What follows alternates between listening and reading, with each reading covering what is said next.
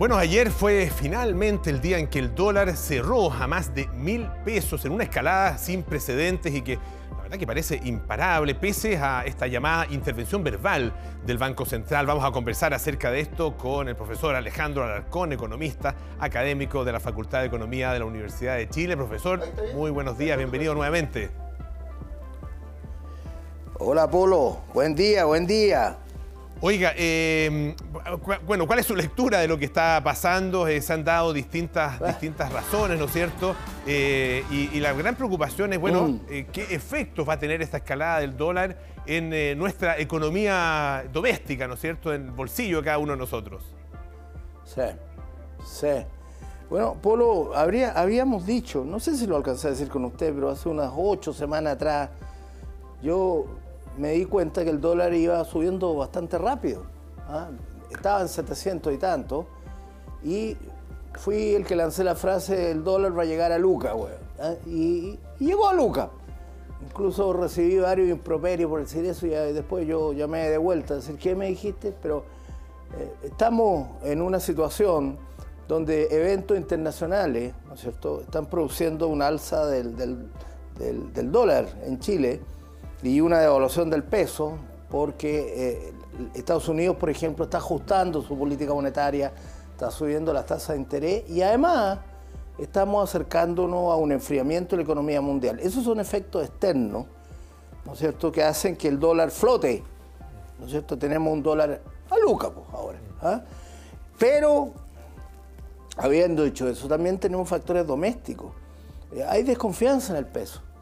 ¿Y cómo se manifiesta esa desconfianza? Que las empresas y las personas empiezan a comprar monedas que ellos consideran de refugio, se refugian en dólares. Eh, yo calculo que deben haber salido entre 25 mil y 30 mil millones de dólares del país y esa salida es la que provoca, por la compra, por la compra que hacen personas y empresas de, dólares, provoca el alza del dólar y la depreciación del peso. Entonces, eh, esa es una cuestión que, cuando la economía se estabilice, y se estabilice cuestiones políticas, ya, digámoslo con las cosas como son. Cuando se estabilice la economía, ahí va a volver la confianza en el peso y vamos a poder tener eh, este impacto sobre el dólar que, no hace mal. ¿Por qué no hace mal? Porque el alza del dólar provoca inflación. Provoca inflación porque muchos insumos que se utilizan en la producción de bienes y servicios en el país tienen eh, insumos denominados en dólares.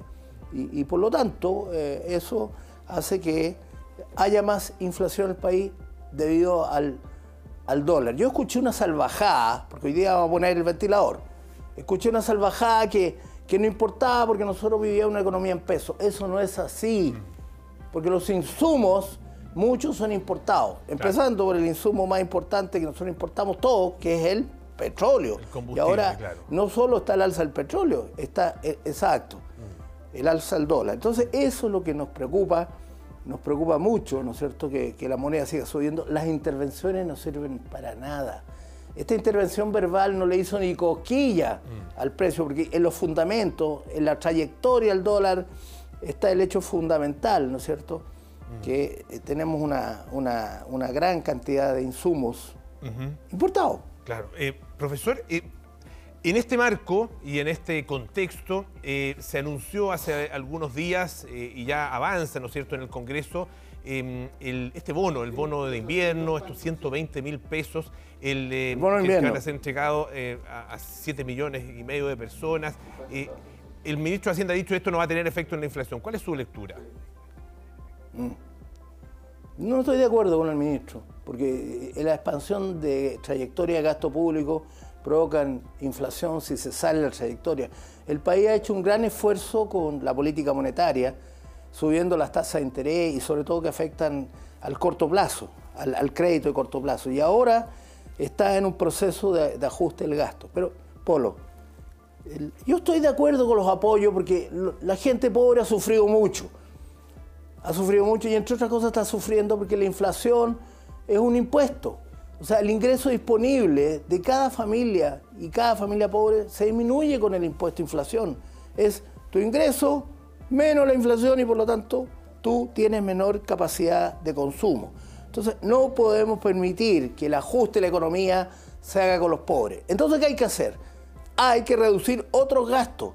Privilegiemos a los pobres, pero por favor, de una vez por todas, ajustemos los sueldos de la administración pública, los grandes, los grandes sueldos, ajustemos los sueldos de los parlamentarios, ¿no es cierto? Y veamos con una lupa, veamos con una lupa dónde podemos encontrar más reducciones. Si se hace esto, como me decía mi abuelita, a voto verado, y solo aumentamos el gasto, vamos a tener más inflación. Entonces no sacas nada, Polo, no sacas nada con ayudar a la gente si al final le vas a meter el impuesto a inflación. Por lo tanto, eso que el gasto, la trayectoria del gasto no, público no provoca inflación, no es tal. Porque al final el ajuste lo terminan pagando los pobres. Ahora, eh, claro, eh, tenemos esos dos elementos, ¿no es cierto? Está obviamente el dólar, está el elemento de la inflación, se suma eh, esta, esta medida anunciada por el gobierno y usted decía que, bueno, vamos a seguir con una trayectoria incierta, inestable ¿Hasta qué momento? ¿Hasta el 4 de septiembre? ¿Hasta el 5 de septiembre? Cuando se conozca ya el 4 de la noche, digamos, el resultado del plebiscito. ¿Esa, eh, es, ¿Esa es la incertidumbre doméstica mm. que está incidiendo? Eh, eh, excelente, excelente pregunta, Polo. Yo, yo quiero ser bien claro. Yo no me voy a pronunciar en cámara por una u otra opción. Cada uno tiene que sacar sus propias conclusiones. Pero te digo que no es lo mismo que gane una opción o que gane la otra respecto al dólar acá hay niveles de preocupación de muchos, como explicaba al principio, niveles de incertidumbre que tienen que ser sofocados de una vez por todas. Y yo lo que propongo es que estas medidas de aumento de apoyo sean fiscalmente neutros. O sea, si aumentamos en mil, tenemos que sacar mil de otro lado, porque si no le va a pegar a la inflación y la inflación le pega a la gente más pobre. Estoy proponiendo que hayan gastos públicos, pero fiscalmente neutro, no sigamos expandiendo la presión sobre la inflación. Y estas cosas no son mágicas, no pasan de un día para otro. Lentamente, eh, los agentes económicos, las empresas, las personas van comprendiendo y al final no tienen las mismas eh, ganas de seguir comprando dólares y disparando el tipo de cambio. Yo no quiero eh, presionarlo para que usted nos diga su opción eh, pero usted decía, eh, el resultado del plebiscito no es neutro. No, yo me voy a... no es neutro. Ah, eh, ¿cuál, es el escenario en que nos encontramos con cada una de las opciones, con la prueba y con el rechazo? No, mira, yo me voy a asilar en, lo que dijo el presidente Lago, a quien le mando un saludo si me está viendo. El presidente Lago dijo muy claro, el secreto de la urna, vamos al secreto de la urna, pero todo el mundo sabe los, doctos, los no doctos, sabe cuándo hay más estabilidad política en este país y sabe qué es lo que provoca la desconfianza. Así que vamos tranquilos a votar el 4 de septiembre y ahí el pueblo va a decidir para dónde vamos. Profesor Alejandro Alarcón, como siempre, muchísimas gracias por estar esta mañana aquí en Tele 13 AM. Que tenga muy buenos días. Gracias, Polo. Buen día.